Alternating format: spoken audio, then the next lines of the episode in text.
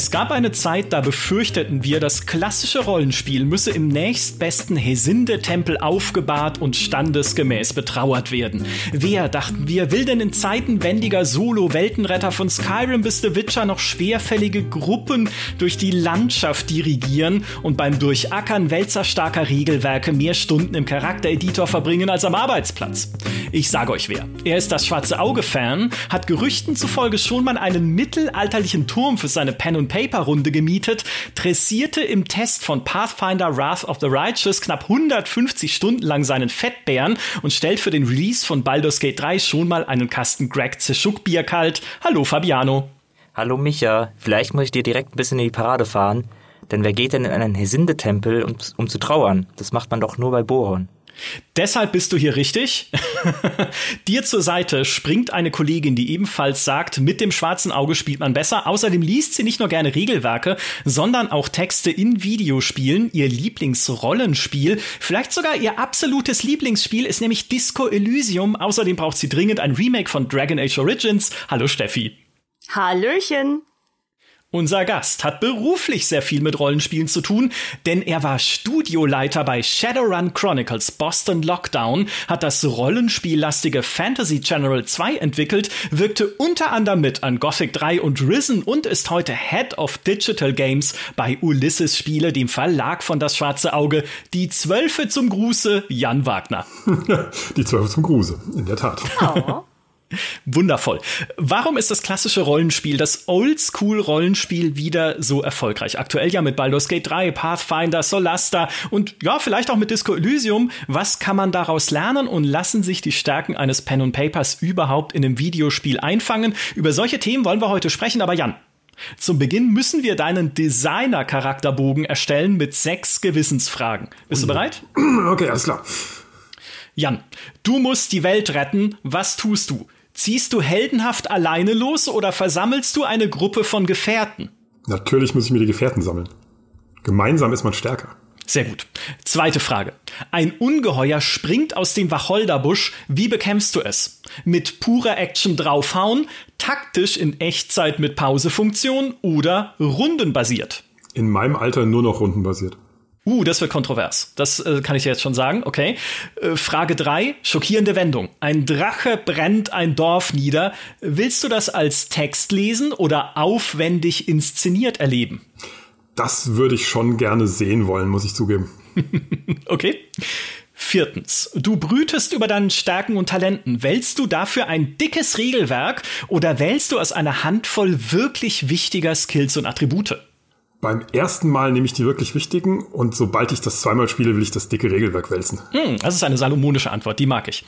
Fünftens, du sprichst mit einer aufgebrachten Bäuerin. Wählst du dabei zwischen ausformulierten Dialogoptionen oder knallst du ihr einzelne Stichworte an den Kopf? ähm, ich würde die gerne mit, mit ausgefeilten Dialogen überzeugen, die Bäuerin. Okay. Das ist ja das, die typische Frage, ne, wenn man sagt, in Fallout 4 zum Beispiel habe ich nur so einzelne, also einzelne Sachen wie äh, jetzt witzig sein oder jetzt kritisch sein. Du willst den ganzen Satz. Ich, ich will wissen, haben. was ich sage, bevor ich sage. Das habe ich übrigens in Fallout 4 öfter mal gehabt, das Problem, dass ich sagte, witzig, das war überhaupt nicht witzig. Ich habe diese Taste gedrückt und jetzt kam gar nicht witzig. Was ist denn das? Das habe ich im echten Leben jeden ja. Tag. Äh, letzte Frage. Du ziehst hinaus in die Welt. Aber wanderst du durch eine zusammenhängende Open World oder springst du von Hub zu Hub? Ich will ja da sein, wo die Action ist, deswegen springe ich von Hub zu Hub, weil diese Open World Wanderungen, wo zwischendurch lange nichts passiert oder irgendwelche random Encounters, die ich dann einfach wegknüppeln muss, ach, das ist mir zu alt und zu anstrengend in meinem Alter. Sehr gut. Damit öffne ich die Diskussion. Das ist dein äh, Designer-Charakterbogen. Sehr gute Antworten. Es tendiert schon sehr klar Richtung Oldschool bei dir, aber wen wundert's auch, gerade mit deiner Stelle, was das schwarze Auge angeht. Steffi, was sagst du dazu? Ist das, ist, ist das, ist das gut? Sind das zufriedenstellende Antworten? Ich bin hoch einverstanden damit, vor allem auch mit den Rundenkämpfen. Ich weiß aber, dass das zu Diskussionen führen wird, unweigerlich. Aber ich bin auch der Meinung, obwohl ich vielleicht eher so im mittleren Alter rumgurke, aber Rundenkämpfe sind einfach das überlegene Konzept. Widersprecht. Fabiano widerspricht, sonst muss ich es machen. Du hättest Maurice einladen sollen.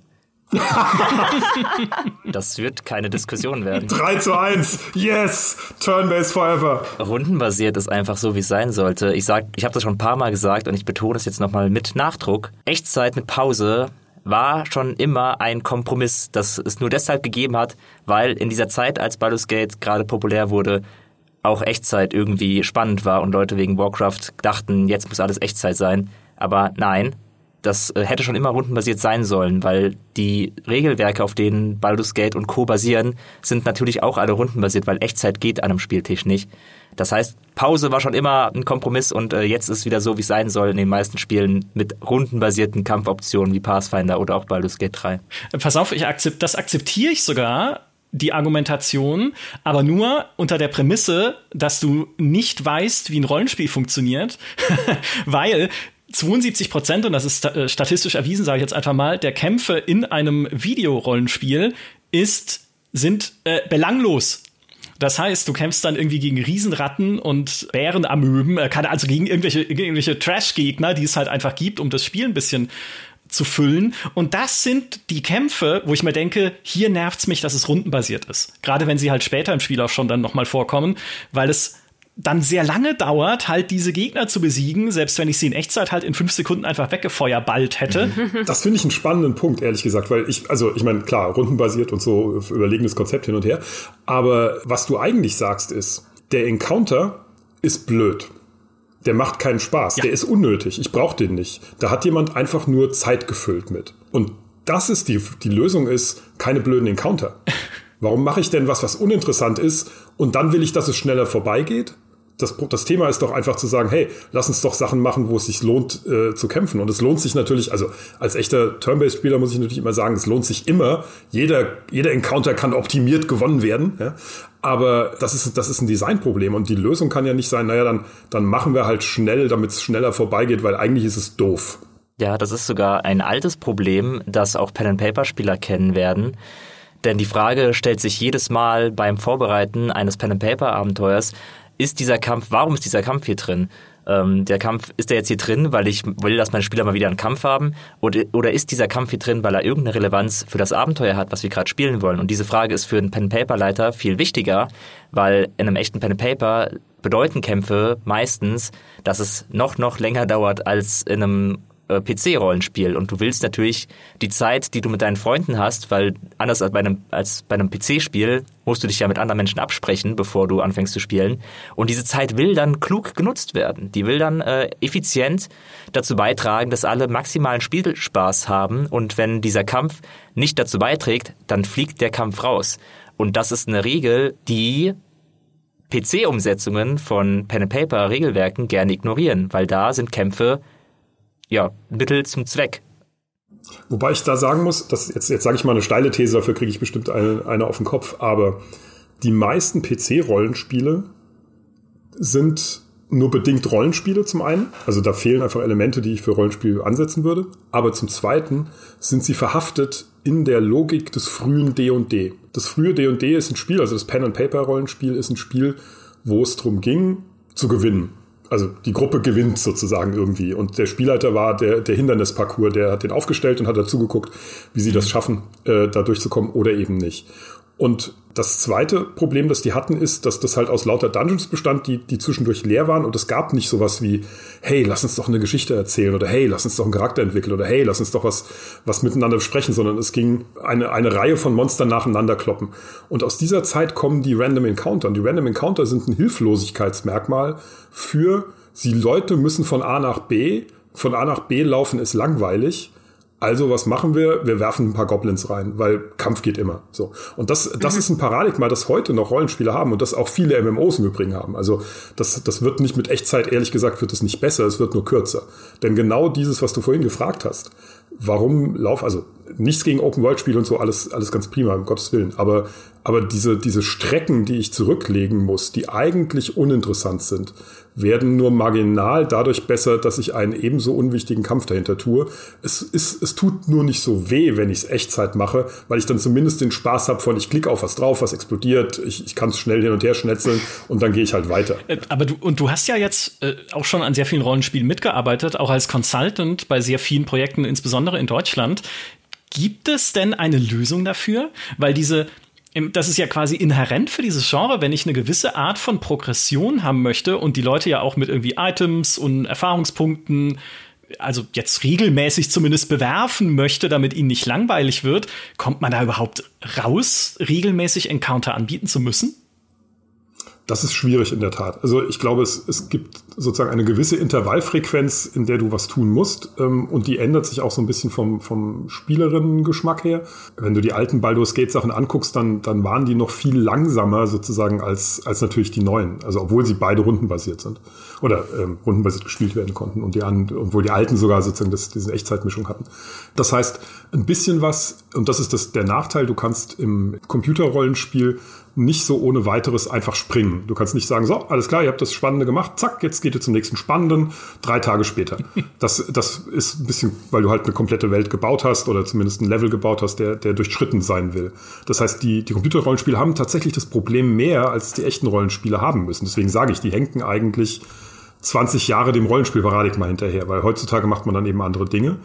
Und das andere Problem ist, du kannst halt auch kaum andere Sachen machen. Im, im normalen Rollenspiel auf, am Tisch hast du tolle Skills, die du irgendwie Bier brauen, Brot backen, Leute belabern, klauen, klettern, hüpfen, keine Ahnung was. Du kannst allerlei Dinge tun, die schwierig sind. Der überwiegende Teil von diesen Sachen, außer Kampf, ist in den meisten modernen Rollenspielen auf dem Computer gar nicht vorhanden, weil er, weil er eben nur für eine Person oder für eine Gruppenmitglied interessant ist. Ähm, das heißt, vieles von dem, was, keine Ahnung, Lara Croft Spiele machen, könntest du eigentlich mit Rollenspiel auch machen. Die machst du aber nicht, weil es eben für den Rest der Gruppe kaum interessant ist. So Laster macht es ja zum Beispiel, die haben sowas wie Klettern und Hüpfen und so. Aber das, das lässt sich tatsächlich gar nicht so leicht sinnvoll einsetzen und, und ist eben dann auch nur ein weiterer Skill und nicht, keine Ahnung, 10, 20, 25, die du hast. Äh, Bücher studieren im, im echten Rollenspiel kann ein Würfelwurf sein, im, im äh, PC-Rollenspiel schwierig. Das heißt, das ist ein bisschen eine Hilflosigkeit, dass die da, dass die diese Intervalle von jetzt muss mal wieder was passieren mit Kampf füllen. Die Lösung dafür aus meiner Sicht, und das, das kann man sich auch angucken, lustigerweise bei, bei vielen deutschsprachigen, also aus Deutschland kommenden nicht deutschsprachigen, sondern aus Deutschland kommenden Spielen, ist den Schwierigkeitsgrad der Encounter so zu machen, dass ein, dass ein Kampf relevant wird. Also keine Wegwerfgegner zu machen, sondern einfach Kämpfe zu machen, die trotzdem spannend sind das beißt sich ein bisschen mit der amerikanischen Allmachtsfantasie. Also wo, wo du, wo du sozusagen 10 äh, Riesenratten, 20 Riesenratten, 40 Riesenratten irgendwie vermöbeln musst die ganze Zeit, damit du dich halt total gut fühlst und, und fetten Grind reinhaust. In den, in den älteren Spielen war das oft so, wenn du dir das Drakensang zum Beispiel anguckst, da gab es auch Random Encounter, aber kaum einen, von dem du sagen konntest, ach, pff, ja, da weiß ich eh schon, ich gewinne am Ende, das ist kein Problem, sondern die waren tatsächlich so, dass das echt schief gehen konnte, wenn du es schlecht gekämpft hast.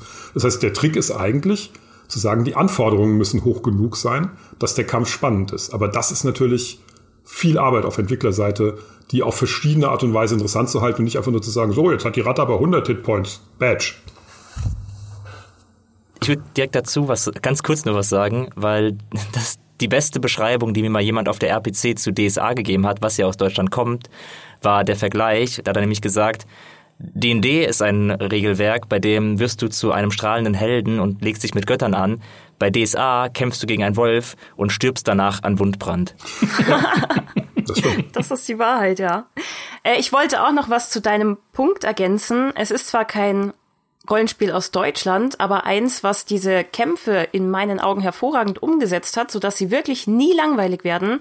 Und das war Divinity Original Sin 2 weil du hattest allein durch diese ganzen Elementarfunktionen und dadurch, dass jedes, jeder Bereich der Welt wieder ganz eigene Regeln hatte, so viel Abwechslung drin. Ich habe wirklich in den über 80 Stunden, die ich da reingeballert habe, gut, ich habe es auch im Coop mit jemandem gespielt, das war natürlich noch mal lustiger, aber ich fand keinen einzigen Kampf da belanglos und das ist mir so positiv ins Auge gestochen, weil du musst halt in einem Kampf dann zum Beispiel darauf reagieren, naja, jetzt ist um dich ein riesiges Ölflächen-Ding mhm. äh, in dieser Mine, wie auch immer dieses Level heißt, ja. Und wenn du jetzt da deinen Feuerball zündest, der dir in den letzten drei Encountern geholfen hat, dann jagst du dich halt nur selber in die Luft. Also viel Spaß, jetzt denk dir mal eine andere Taktik aus.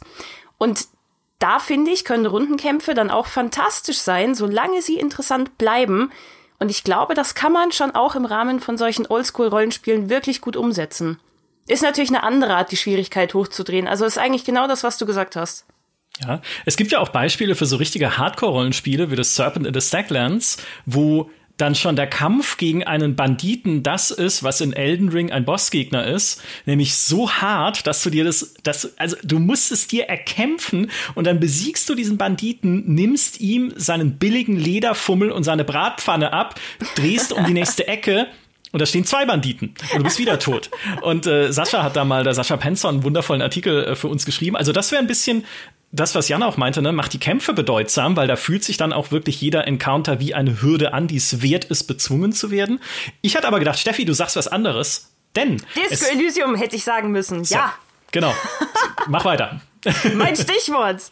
Ja, ähm, natürlich ist das eine ganz andere Herangehensweise, die auch funktioniert hat. Ich hätte es aber vorher nicht geglaubt, wenn man es mir bloß auf dem Papier präsentiert hätte und mir erzählt hätte, na ja, also wir machen jetzt hier ein Spiel und da gibt's schon Kämpfe, aber die laufen bloß textbasiert ab und über Würfel. Du kriegst keine Inszenierung und du kannst eigentlich nicht viel machen, außer halt auf deine Dialogoption klicken. Aber Disco Elysium hat den packendsten Kampf. Ich möchte ihn nicht spoilern, aber es gibt eine Konfrontation, die mich so gefesselt hat. Ich habe zwischendurch aufhören müssen zu spielen, weil es war zu intensiv für mich. Ich glaube, dass das ein guter Gegenentwurf ist, weil dieses Spiel ist ja auch ein ganz klassisches Rollenspiel eigentlich, wenn man es runterbricht. Aber es verzichtet auf die meisten Kämpfe und macht es nur an ganz, ganz speziellen Stellen. Und den Rest des Spiels verbringst du mit diesen anderen Skills. Also jetzt zwar leider nicht Bier brauen, aber ich weiß nicht, du suchst halt Du suchst nach dem Mörder, du äh, machst deine Detektivarbeit, du singst Karaoke, du fischst im Hafen nach irgendwelchen Rüstungsteilen. Und ich glaube, dass andere Spiele sich daran gerne orientieren dürften. Natürlich, weil ich Disco Elysium fantastisch finde und mehr in die Richtung hätte.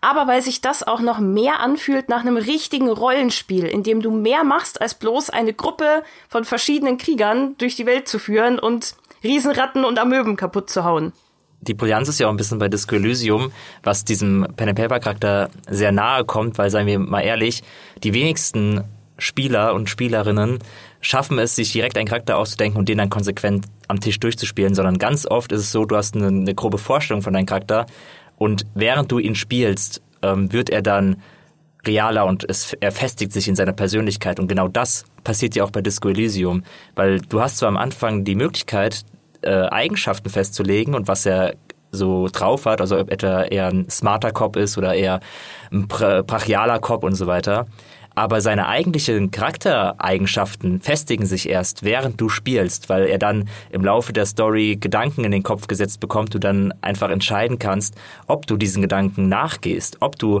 plötzlich Kommunist werden möchtest, weil dir das Spiel gesagt hat, hey, wäre ja. Kommunismus gerade nicht der beste Weg? Und dann kannst du sagen, hm, ja, du hast recht, und dann holst du deine rote Flagge raus. Ähm, das ist halt, das ist halt das Coole bei Discolism. Der, der Charakter, den du spielst, formt sich die ganze Zeit. Der wird, das ist Teil des Gameplays. Das Coliseum hat Charaktergenerierung und Rollenspiel zu, zu seinem Konzept gemacht. Ähm, und das ist halt ein, ein sehr brillanter Kniff, den ich davor noch nirgendwo sonst gesehen habe und der mich auch richtig ähm, ja, ins Spiel gezogen hat und eben genau gezeigt hat, was, was Rollenspiel alles nochmal bedeuten kann und wie man vor allem auch PC-Spieler, äh, wo ich manchmal den Eindruck, die haben so eine inhärente ähm, Abneigung dagegen, sich, sich wirklich richtig dem Rollenspiel hinzugeben, dass man äh, die auch dazu bringen kann, eben über Gameplay zum Rollenspiel gezwungen zu werden, seine, seine Figur auszuspielen, weil es Discolysium unumgänglich macht, dass das passiert. Ich glaube, das ist, das ist ein sehr guter Punkt, weil die, also ich will jetzt nicht dort auf Rollenspiel rummachen, ich mache ja seit Zeit meines Lebens sozusagen welche, aber ich spiele halt auch Pen and Paper sehr viel. der, der Aspekt ist schon sehr stark auf eine Untergruppe von Rollenspielertypen, nämlich eigentlich Min-Maxern, also Leuten, die ihren Charakter optimieren, ihre Werte optimieren, um möglichst optimal im Kampf oder in, in welchen Konflikten auch immer unterwegs zu sein. Und die meisten äh, Computerrollenspiele sind Min-Maxer-Rollenspiele. Also heutzutage, also ganz lange Zeit war es ja so, ah, der Charakter hat Werte, na dann ist es ein Rollenspiel. Ein Shooter mit Werten, das sind mhm. Rollenspielaspekte sorry, das ist ein Scheiß, das sind einfach Werte. Also das, das alleine macht überhaupt kein Rollenspiel aus, sondern das, das tut so, als ob das Rollenspiel dadurch entsteht, dass ich drei Charakterwerte habe, die ich irgendwie unterschiedlich steigere. Rollenspielen bedeutet eben in der Tat eine, eine potenzielle Identifikation mit Charakter, das bedeutet eine Charakterentwicklung, Äh, es bedeutet spannende Entscheidungen und die spannende Entscheidung ist nicht, hau ich den Goblin links oder hau ich den Goblin rechts notwendigerweise oder level ich jetzt meinen Fireball oder level ich jetzt stattdessen irgendwie meine äh, Klinge der totalen Vernichtung. Also Daher, daher glaube ich, ist, ist das Elysium ein schönes Beispiel. Wir haben jetzt auch, also äh, wir bringen ja Westwind eine Visual Novel raus, im Prinzip mit genau dem gleichen, nämlich mit Kampf, der auf Textentscheidungen basiert. Ja. Und dahinter hängt oh. so ein ganz oh. so ein Rollenspiel-Leitsystem. Also ich will es überhaupt nicht mit Disco Elysium vergleichen. Das ist äh, deutlich weniger ambitioniert und, und viel kleiner und so, weil, weil äh, erstes Produkt. Aber es hat genau das gleiche Prinzip. Wenn man, wenn man nämlich eigentlich guckt, wie viele, also was sind Spiele, was ist Rollenspiel, aber auch was sind viele Taktikspiele, es sind eine, jetzt werde ich ein bisschen theoretisch, eine Abfolge von Entscheidungen, die ich treffe.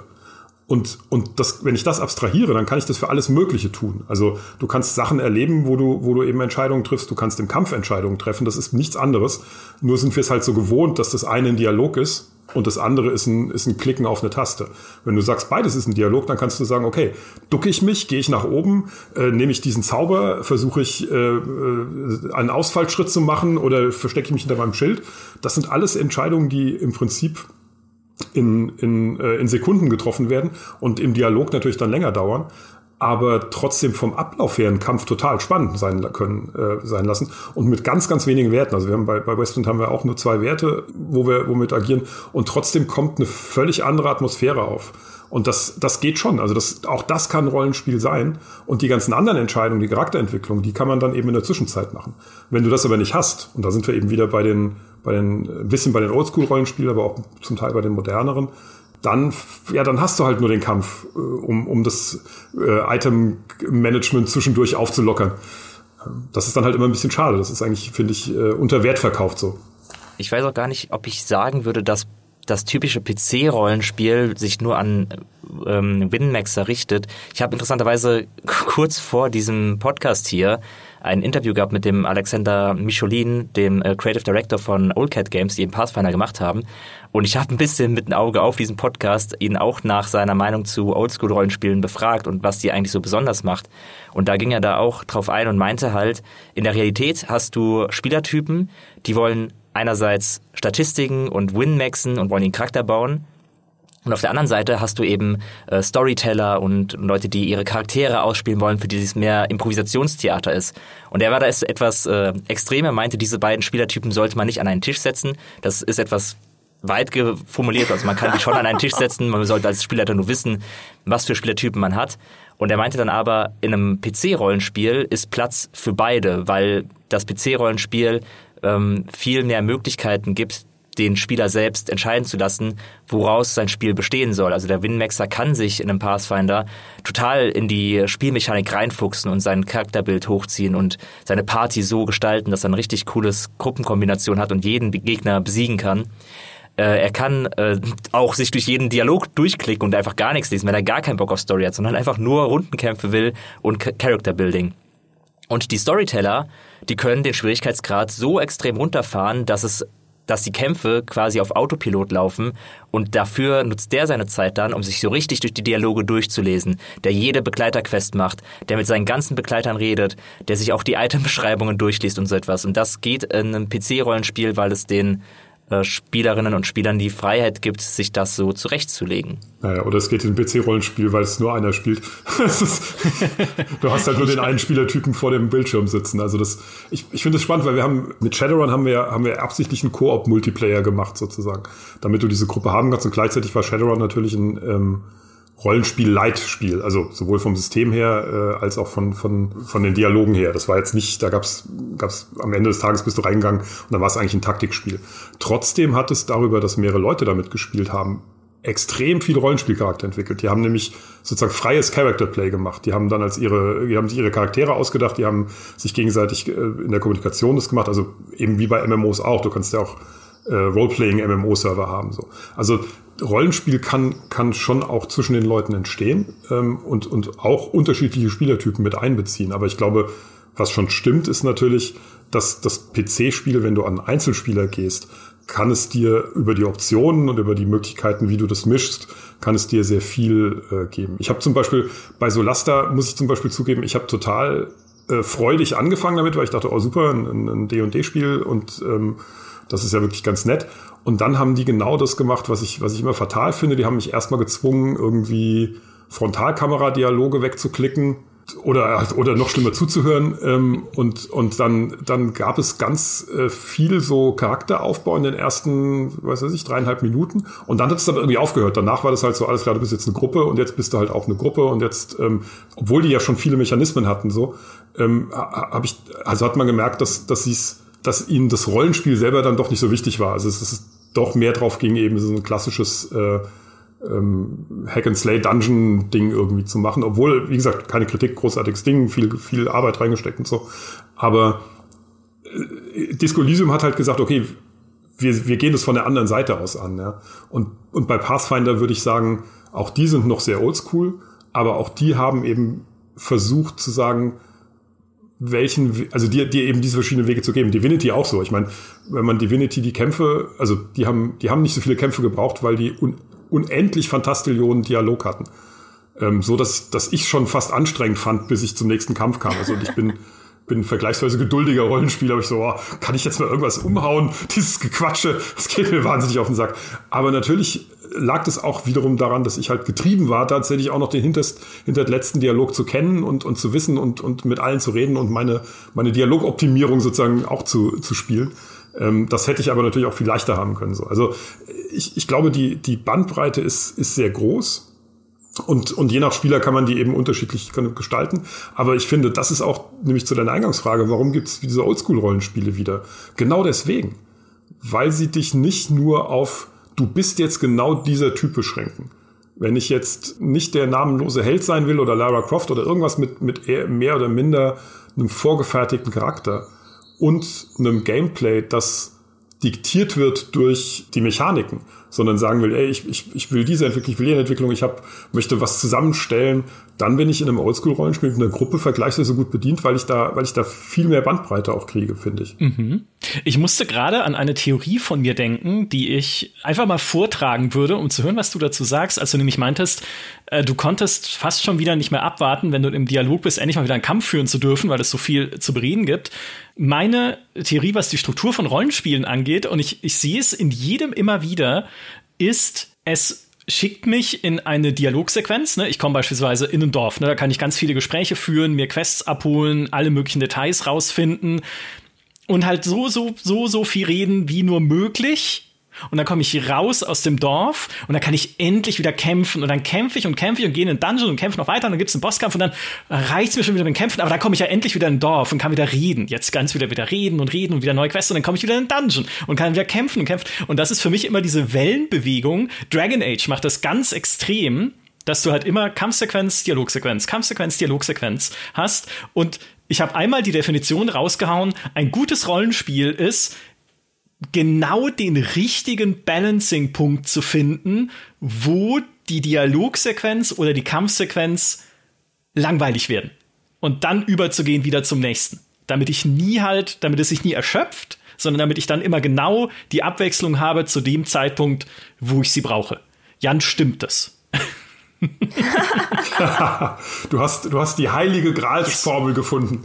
Gerade so lang, gerade so lang langweilig sein, bis du was anderes brauchst. Richtig. Ähm, ja, natürlich. Also wo, wobei ich die, also ich, wir haben ja schon, ich habe wie gesagt schon vergleichsweise viele Spiele gemacht ähm, in dem Bereich und es gibt einen spannenden Punkt dabei, der, wo man nämlich unterstellt, dass es eine bewusste Entscheidung der Entwickler ist, die es glaube ich gar nicht so ist sondern das hat damit zu tun, dass die Entwickler in Wahrheit, nämlich gerade Rollenspielentwickler, ja auch nur Welten bauen wollen. Das heißt, die bauen was, was logisch ist. Und in einem Dorf ist halt Ruhe. Und rein technisch, wenn du, wenn du jetzt in jedes Dorf noch 15 Banditen steckst, die dich überfallen können, dann musst du schon wieder aufpassen, dass die nicht gleichzeitig deine NPCs vermöbeln oder irgendwo rumrennen, wo die NPCs äh, dir nebendran Bier verkaufen wollen und irgendwie einen Meter weiter findet der Kampf statt. Und im Dungeon wiederum denkst du halt so, naja gut, da sind halt diese ganzen Monster, mit denen spricht halt keiner. Ähm, ich ich habe zwischendurch, wir haben, wir haben mal so ein Konzept gehabt, wo wir dachten, wir machen das andersrum. Wir machen das so, dass die Dörfler sozusagen aggressive Kannibalenkiller sind und die einzigen, mit denen du reden kannst, sind die Monster. Uh. aber du bist der Einzige, der sie versteht und, und du verstehst dafür die anderen nicht mehr. Und dann gesagt, okay, eigentlich ist das Problem sozusagen ein Kommunikationsding. Du verstehst nicht, was die Monster wollen und deswegen denkst du, die sind böse. Umgekehrt, die Dörfler kommen dir voll logisch vor. Wenn man das einfach umdreht, dann, dann wird das sehr lustig. Es ist aber natürlich genauso langweilig wie andersrum. Also der Gag erschöpft sich sehr schnell. Aber, aber das hat so Aber das würde ich sofort spielen. Also das. Ja, das habe ich auch gedacht. Das machen wir nochmal. Das fassen wir nochmal an. Ich finde das eine lustige Idee. Das klingt auch ein bisschen nach Undertale. Ist das nicht irgendwie da auch die die moralische Konsequenz, dass die Monster, die du alle erlegst, im Prinzip einfach auch nur leben wollten und ein gutes Leben geführt haben und du dann am Ende zur Rechenschaft gezogen wirst, wenn du halt deine ganzen Execution Points gesammelt hast, wie es ja heißt. Ähm, oh je. Ja. Genau, stimmt. Undertale hat das auch gemacht, wo, wo die sogar, also das ist ja auch ein Roguelite dazu ja. sozusagen. Was aber, glaube ich, schon der Punkt ist, ist, dass sozusagen ein Teil davon ist Absicht, weil natürlich du dir als Entwickler Pacing anguckst und schaust sozusagen, wie kann ich Abwechslung reinbringen, welche Phasen lasse ich wie lang. Ähm, Dragon Age hat das wie du schon selber gesagt hast, sehr formularisch gemacht. Also sie haben das sehr streng. Da sieht man, da, da sehe ich so, wie der, der Lead-Designer die Schablone ausgepackt hat und gesagt hat, so Jungs, aufpassen. 22 Minuten ist die optimale von uns getestete Zeit, in der das geht. Und nach 22 Minuten muss auf jeden Fall was anderes erfolgen. So. Aber ein Teil davon ist tatsächlich sowas wie, ja, jetzt haben wir halt dieses Dorf gebaut und dann muss natürlich in dem Dorf musste erstmal quatschen und irgendwas machen. Lustigerweise, interessanterweise finde ich die alten Baldur's Gate Sachen, äh, zum Teil auch die Neverwinter-Sachen, haben diese Abwechslung ganz gut gemacht, weil sie, weil sie diesen, wir haben immer so ein Level gehabt und in dem Level gab es, gab es meistens ganz gute Abwechslung zwischen Dialog und Kampf. Dadurch, dass das in sich aber abgeschlossen war, konntest du das auf, konntest du das sozusagen relativ gut timen, weil je größer die Welt wird, umso schwieriger wird es, weil, weil du eben diese Distanzen hast, die irgendwie eine bestimmte inhärente Logik mit sich bringen. Aber ähm, ein Teil davon ist tatsächlich einfach nur, hey, im Dungeon, da ist halt Kampf und da, da machst da, da, ist, da fühlt sich auch komisch an, wenn du dann da zwischendurch dauernd quatschst, weil du auch in so einem äh, muss killen Ding bist irgendwie und umgekehrt im Dorf dauernd mit Kampf unterbrochen zu werden, wo ich doch nur vom äh, einen Händler zum anderen Händler gehen wollte, ist halt auch nervig. Also es hat schon hat schon auch einen, einen Grund, warum das so ist. Aber ich finde die finde die Theorie spannend. Ich, ich frage mich, was der der Sweet Spot für das ist, ob das wirklich, äh, ob EA das damals gemessen hat irgendwie. Ich, ich bin das. Also du ich, hast es gemessen. Bin, ja, also ne, ich bin so die, das Eichmaß sozusagen. Wenn ich sage, jetzt reicht's, dann müssen sie schnellstens das wieder ändern. Okay. Aber cool, dann äh, lassen wir dich das nächste Mal, unser nächstes Rollenspiel würde ich dich gerne dann testen lassen, weil das finde ich eine wahnsinnig spannende Information. Ja, genau, dann, ja, genau, wenn ich dann sage, passt, dann, dann passt. Ja, ja dann, dann genau. ist so äh, geil, von Michael geeicht sozusagen und dann ist das für alle gut. Ja, Graf approved. Richtig. Ich dann auch so ein Siegel dann auf jeder Packung. Da bin ich drauf mit so einem Daumen nach oben. Genau, und genau. alle, alle zwei Jahre also, muss man das wahrscheinlich dann neu kalibrieren und das muss man dann gegen teuer Geld, muss man den Michael dann wieder bei sich zu Hause vorbeikommen lassen, damit er das Spiel wieder einstellt. Ja, wenn ich älter werde, weniger kämpfe, das habe ich jetzt schon gemerkt. Deswegen spiele ich auch jetzt mehr Disco Elysium, einfach weil mehr geredet wird. Und das ist für mich der nächste Punkt, weil ich hatte mal äh, mit dem Kollegen Jonas Gößling aus unserem Videoteam gesprochen über ein Video zum Thema, wie mache ich eigentlich Gespräche in Rollenspielen so interessant wie Kämpfe? Weil eigentlich ist ja ein, du hast es vorhin selber gesagt, Jan, ne? ein, ein Kampf und ein Dialog essentiell dasselbe, weil es ist eine Abfolge von Entscheidungen. Ne? Im Dialog entscheide ich mich halt für die Sachen, die ich sagen kann. Im Kampf entscheide ich mich für die Skills oder auch wenn ich eine Gruppe habe, wer macht was in der Gruppe, wer tankt, wer schießt mit Bogen drauf, wer schmeißt einen Feuerball. Also grundsätzlich ja basiert es jetzt mal ganz metamäßig betrachtet auf beides auf einer Abfolge von Entscheidungen. Aber wie kann ich denn in einem Dialog diese Entscheidungen so interessant machen, wie möglich. Heißt ja nicht, dass es jetzt so ein Kampfgefühl haben muss, ne, dass man irgendwie, so wie beim Überreden in Oblivion, irgendwie ein Icon eingeblendet kriegt, ähm, wo man dann, also ich weiß, es oh, war super oh. beliebt, dieses Minispiel. Aber oh. Disco Elysium wäre da für mich schon ein Fingerzeig, in welche Richtung man's machen kann. Oder auch natürlich viele altmodische Rollenspiele oder Oldschool-Rollenspiele, die halt die gute alte Kunst des Skillchecks noch haben in den Dialogen, ne, wo ich halt dann bestimmte Sachen nur sagen kann, wenn ich äh, Ingenieurswissen habe. Nur dann kann ich erkennen, dass der Roboter kaputt ist. Oder wie in äh, Disco Elysium, dass ich halt dann Skillchecks in den Dialogen selber habe, dass ich sagen kann, okay, mein Wahrnehmungssinn müsste mir doch jetzt verraten, dass da hinten irgendwas liegt. Also werfe ich mal kurz die Würfel. Ah, zu blöd und zu unaufmerksam. Leider habe ich es doch nicht bemerkt. Ich habe da in. Was glaubst sorry, du? ich wollte nur mhm. ganz kurz sagen, bei genau dem Thema habe ich so ein großes Pet Peeve. Und zwar, es gibt nichts Schlimmeres als Spiele, die dieses Konzept zwar haben, aber dir dann ausgegraut die Optionen zeigen. Ich möchte doch das dann gar nicht wissen. Ich will doch nur das, was meine Figur auch wissen würde, dass sie kann haben. Wisst ihr, was ich meine? Wenn dann da so in Grau steht, ja, du bräuchtest was? jetzt halt Skill, keine Ahnung, Wert 10 und dann könntest du diese Aktion machen oder diese Frage stellen. Das will ich doch gar nicht sehen. Das soll doch nur auftauchen, wenn ich die Option auch habe. So. Da bin ich anderer Meinung. Oh, da will ich dir okay. konsequent widersprechen. Also ich weiß genau, was du meinst, aber das wäre zum Beispiel das Problem, was mich ja gerade angesprochen hätte. Ich hätte da gesagt, für die Spannung ist ähm, es konsequent einfach sichtbar zu machen, welche Mechaniken in einem Dialog wirklich von Relevanz sind. Baldur's Gate 3 macht es jetzt nämlich auch, dass es viel öfters möglich ist, während eines Dialoges ähm, Zauber und Skills aktiv einzusetzen. Das, das, das kam sogar erst mit einem Patch, dass man sehr viel einfacher ja sowas wie Guidance oder, oder ähnliche Dialog, Friendship einfach wirken kann. Während des Dialoges kannst du die Zauber wirken, um halt deine Chance zu vergrößern, bestimmte Überzeugungsskill-Checks oder Menschenkenntnisproben einfach zu bestehen. Und das, finde ich, ist halt ein cooles Konzept, dass man eben einfach die Mechanik dahinter besser erkennen kann und auch von mir aus die Würfelwürfel. Ich weiß, es ist für manche ein rotes Tuch, wenn sie in einem PC-Rollenspiel sehen, dass Würfel gewürfelt werden, aber ich finde das persönlich herausragend, weil nichts macht mich fuchsiger, als nicht durchschauen zu können, welche Mechaniken gerade irgendwo wirken. Das kann auch irgendwie ganz persönlicher äh, Zwang zur Kontrolle sein, weshalb ich auch rundenbasiert so, so gerne mag, weil ich gerne schon die komplette Kontrolle habe darüber, was passiert. Und die Würfel geben mir einfach ein sehr gutes visuelles Feedback dafür, was jetzt eigentlich genau passiert ist. Also was, was hat der Würfel gewürfelt und was genau dabei rauskommt, das lässt sich viel leichter herleiten und ich kann an diesen Daten dann auch leichter in meinem Kopf erschließen, was jetzt eigentlich an meinen Charakter gebaut werden muss, um das zu optimieren. Und eben, um da auch Steffi jetzt nochmal äh, zu widersprechen. Ja, grätsch rein.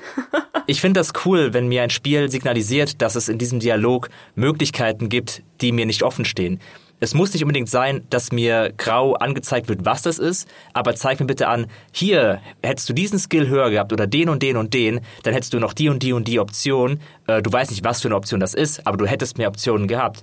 Weil das. Da wäre ich wieder bei dir, ja. Okay, weil, weil das finde ich einfach cool. Weil sonst, wenn du es nicht siehst, dann weißt du ja gar nicht, dass dieses Spiel da noch ganz andere Sachen vorgesehen hat. Und ich finde, das ist für die mhm. Einordnung des Spiels halt super, weil du erkennen kannst, dass viel mehr Optionen möglich gewesen wären. Und dann dann habe ich doch Bock, das Spiel nochmal zu spielen. Wenn ich es durchspiele und ich sehe gar nicht, was es noch für, alles für Optionen gab, dann denke ich mir am Ende, hm, ja, war nett. Aber wenn ich genau weiß, ich habe hier zehn Gesprächsoptionen verpasst, weil ich halt einfach die ganzen Skills nicht hatte, weil ich einen anderen Charakterpfad gewählt habe, weil ich eine andere mythische Klasse hatte oder was auch immer, dann will ich das nochmal spielen und dann die Optionen freischalten. Und das motiviert mich unheimlich. Ähm, das ist jetzt auch bei Vampire Swan Song so, was auch eher ein dialoggetriebenes Rollenspiel ist, wo man auch sieht, welche Skills man nicht schafft, weil man den Skill nicht hoch genug, genug hat. Und das finde ich halt super. Äh, das, wenn das sichtbar ist, äh, bitte öfters. Also bei dem Kompromiss gehe ich mit, um das abzuschließen. Wenn da nicht genau steht, wenn du jetzt den, weiß ich nicht, Menschenkenntnis-Skill von 10 hättest, dann wüsstest du, dass er lügt. Ja, dann könntest du ihm jetzt sagen, boah, du lügst doch. Wenn das nicht da steht, sondern wenn dann nur angezeigt wird, okay, wenn du jetzt Menschenkenntnis so und so viel hättest, dann gäbe es hier noch eine Option, aber da steht jetzt nur ein Fragezeichen, das finde ich okay, da gehe ich mit. Okay. Dann habe ich dir doch nicht widersprochen, sondern einfach nur differenziert. Dann widerspreche ich, äh, Jan, bevor du es gleich salomonisch schlichten musst, äh, was der richtige Weg ist. in dem Fall. was ich nämlich, ich, ich bin eher dabei, dann klar dastehen zu haben, wenn du jetzt Menschenkenntnis 10 hättest, hättest du erkannt, dass der Typ da lügt. Und insbesondere keine Würfelwürfe dabei, sondern einen klaren crispen Wert, mit dem ich auch arbeiten kann, weil ich hasse Zufall. Also auch das, das regt mich bei Disco Elysium auf, dass ich dann meine mhm. zwei dummen Würfel da habe und dann steht da ja. 58% Chance, da hinten den Gegenstand wahrzunehmen oder eine rhetorische Aktion zu schaffen und jemanden zu überreden oder sowas. Und denke ich mir, ja, 58 ist ja, ist ja gut. also ich weiß natürlich, logisch betrachtet, dass es nur sechs von zehn sind und vier von zehn geht's schief, ja. Aber ich will mich doch damit nicht, also wenn, dann will ich eine klare Aussage haben, schaffe ich es oder schaffe ich es nicht und nicht auf diesen Würfelwurf warten müssen, insbesondere wenn er dann schief geht bei 95 Prozent, so das XCOM-Phänomen. Ja, du triffst das dumme Alien mit 99 Prozent Wahrscheinlichkeit, ah, verfehlt. Ja klar, kann passieren, ein Prozent Wahrscheinlichkeit, aber es darf doch nicht passieren, gefühlt jetzt für mich. Das ärgert mich dann und genauso ist es bei Disco Elysium halt auch. Deswegen lieber ein Na? eindeutiger Wert, der mir dann gerne auch dann von mir aus angezeigt werden kann. Ich finde, Disco Elysium ist dafür ein schlechtes Beispiel. Ich verstehe genau, was du meinst und das hat mich bei Drakensang sehr gestört, weil da stehst du halt in den ersten Kämpfen einfach voreinander und triffst gar nichts. Aber Disco Elysium macht ja aus den gescheiterten Proben noch was Positives. Das ist halt das einzige Spiel, was ich kenne, wenn du da deinen Wurf verkackst, dann okay, ist halt ja, nicht stimmt. einfach vorbei, sondern dafür kriegst du eine andere Möglichkeit. Also das würde ich da ausnehmen bei dieser Kritik, aber ansonsten bin ich da auch bei Micha. Das ist ja genau der Punkt. Das ist ja auch wieder dieses Pen-Paper-Ding, was Disco Elysium so gut hinbekommen hat. Oft wird sich auch beim Pen Paper über den Zufall aufgeregt, aber die Aufgabe der Würfel ist es nicht, dir zu sagen, das darfst du jetzt machen oder das darfst du nicht machen, sondern die Würfel legen eine, eine, eine Geschichte fest. Die legen fest, wie etwas passiert. Die legen nicht fest, dass etwas passiert. Und wenn du eine Probe schaffst, ähm, dann hat das einen anderen Effekt, als wenn du die Probe nicht schaffst. Und beides kann eine interessante Geschichte sein. Und äh, selbst wenn du eine Probe nicht schaffst, dann muss es ja gar nicht heißen, dass das Ziel, was du erfüllen wollt, wolltest damit, einfach nie eintritt. Sondern vielleicht tritt es ein, aber noch was anderes das ist ja immer das, der Punkt, den, den man auch als Spielleiter, finde ich, äh, beherzigen und lernen muss, dass eine gescheiterte Probe nicht heißt, hier ist die Sackgasse, sondern es heißt, ja, aber. Das ist eine gescheiterte Probe und das versteht halt bis jetzt wirklich nur Disco Elysium und vielleicht noch, ähm, ich hoffe auch, dass es bei Baldur's Gate 3 dann ein bisschen öfters so sein wird. Das ist lustigerweise eben auch bei moderneren äh, Tischrollenspielen ist das genau das. Also, ähm, was weiß ich, Blades in the Dark zum Beispiel oder solche Systeme, die machen das, indem sie nur noch einen Wurf haben und dir, der Wurf gibt dir eine Wahrscheinlichkeit an, dass das klappt natürlich. Also äh, die ist aber sehr hoch. Das heißt, dir gelingt sehr oft was, aber mit einer Komplikation. Das heißt, du würfelst den Gegner sozusagen mit. Da geht's nicht, ich würfel Attacke, du würfelst Attacke, ich würfel Parade, du würfelst Parade und dann ist halt nichts passiert, nach viermal gewürfelt. Sondern es sagt, es passiert immer was. Wie gut für dich und wie gut für den Gegner, gucken wir mal. Aber es, es, es gibt eigentlich, äh, und es gibt auch nicht, du hast nicht getroffen, sondern schlecht gewürfelt bedeutet bei dem System, ähm, dir ist was passiert.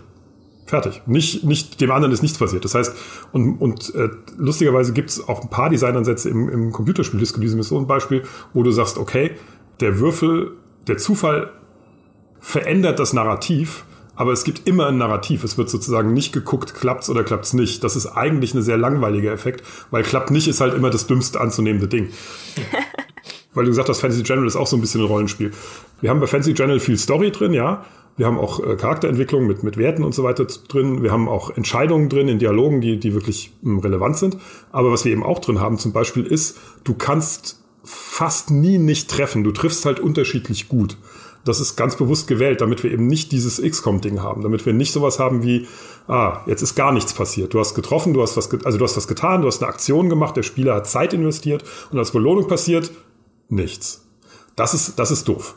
Es langt schon, wenn du einen Streifschuss machst stattdessen. Das wäre schon total okay. Dann würdest du zwar sagen, ah Mist, irgendwie nicht so richtig getroffen, aber du hättest nicht das Gefühl, das wäre alles umsonst gewesen. Und das sind, glaube ich, die Tricks, dass du eben nicht diese Rollenspiele vor 20 Jahren Sachen hast, die, die halt, ja, Würfel halt und, und dann, wenn nicht, dann ist halt nichts passiert. Bei D&D gibt es ja auch gar nicht. Also D&D hat ganz lange Zeit und das, wie gesagt, viele von den Rollenspielen sind schlichtweg immer noch von D&D geprägt, von den, von den Computerrollenspielen. D&D hat ganz lange Zeit einen Wurf gehabt, also du hast immer noch auch Balancing-Probleme damit, dass du am Anfang nie was schaffst und dann irgendwann ab Level 5 kippt es und dann schaffst du es dauernd und dann kannst du auch 200 Goblins wegrotzen, weil die dich theoretisch gar nicht mehr verwunden können, äh, weil, weil du so hohe Rüstungsklassen hast.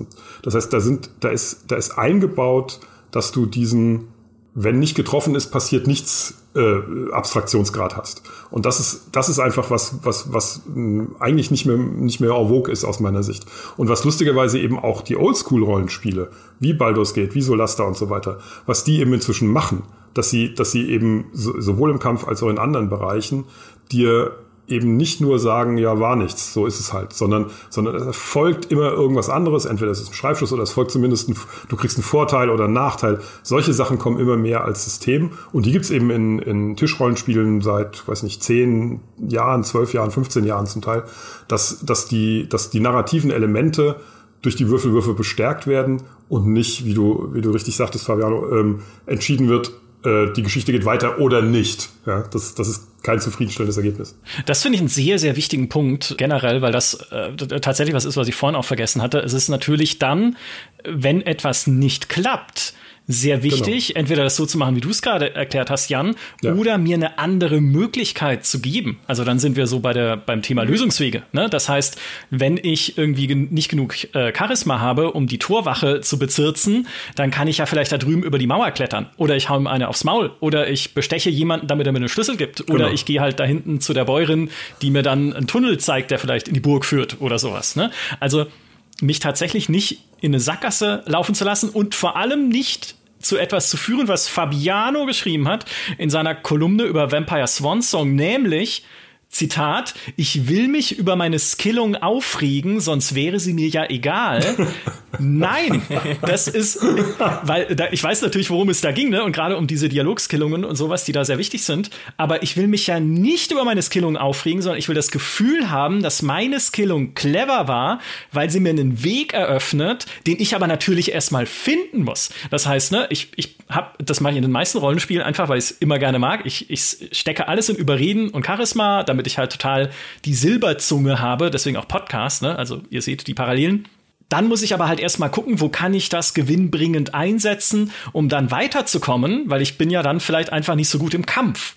Und diesen Weg dann aber zu finden, das finde ich so enorm befriedigend, statt mich drüber aufzuregen, dass ich halt nicht auf Kampf geskillt habe und an einer Stelle nicht weiterkomme. Ist natürlich dann auch eine Frage des Spieldesigns, sowas immer einzufangen. Ähm, Jan kriegt bestimmt schon kalte Schweißausbrüche, wenn er dran denkt, wie viele Lösungswege man Nein, muss. immer, immer von allem jederzeit möglich. Klar, das ist ja gar kein Problem. 17, 13, 92 Möglichkeiten in jeder Aktion. Ähm, das ist nur ein bisschen Arbeit und dann hat man das, hat man das einprogrammiert. Das ja, das bisschen Arbeit, das, das, kriegt jeder Entwickler hin wahrscheinlich, ja. Ja, ja, das. Äh, Aber ist das nicht, ist das nicht auch so eine Gretchenfrage, gerade wenn wir über Pen and Paper Umsetzungen reden, weil Pen and Paper lebt doch eigentlich von der Kreativität der Menschen, die es spielen. Das heißt, ne, du hast irgendein Problem, keine Ahnung, da hinten äh, wurstelt der Tatzelwurm rum. Was tust du? Ne, geht er jetzt rein und bekämpft ihn? Hat irgendjemand eine coole Idee, wie man ihn mit einem Tunnel untergräbt, dass er runterfällt oder dass man irgendwie einen Fettbären reinschickt, damit er drauf ausrutscht oder irgendwas, ne? Also, dass man sich halt irgendwas ausdenkt und die Spielleiterin oder der Spielleiter versuchen das dann, solange es halt einigermaßen Sinn ergibt in dem Universum, in dem man sich befindet, halt auch einzubauen und eine Probe draus zu machen und das zu verwurschteln. Und wenn man jetzt aber natürlich ein Pen und Paper als Videospiel umsetzt, das kannst du ja gar nicht so anbieten. Also du kannst ja nicht einen Textparser machen, in dem ich dann eingebe, jetzt Fettbär hier in das schwarze Auge Drakensang, sondern du musst ja die Anzahl der Optionen limitieren? Wie, äh, ich weiß nicht, ob du da äh, auch bei Shadowrun zum Beispiel äh, erzählen kannst, wie hart ist denn, wie hart ist denn dieser Kampf da mit sich selbst dann, wenn man sowas entwickelt? Das ist, der ist sehr hart. Also nicht, und das ist, das ist auch das, warum ich immer sagen würde, dass sozusagen kein Computerrollenspiel im, in, in der Bandbreite wird, wird nie einem, einem Tischrollenspiel, das, wo du sozusagen kollekt, nicht nur ja alleine, sondern dir auch kollektiv irgendwelche Bälle zuwirfst, äh, wird es nie gerecht werden können. Diesen Aspekt zumindest nicht. Deswegen konzentrieren die sich ja auch eher auf noch tollere Grafik, mehr, mehr Wumms äh, und, und eben die Kämpfe, weil die kannst du sehr gut sozusagen äh, umsetzen. Und das ist tatsächlich so, wir haben es äh, wir haben es bei Shadowrun, wir haben es äh, immer wieder. Du willst natürlich immer mehr machen, du willst immer andere Lösungswege bieten, du willst zusätzliche Optionen bieten.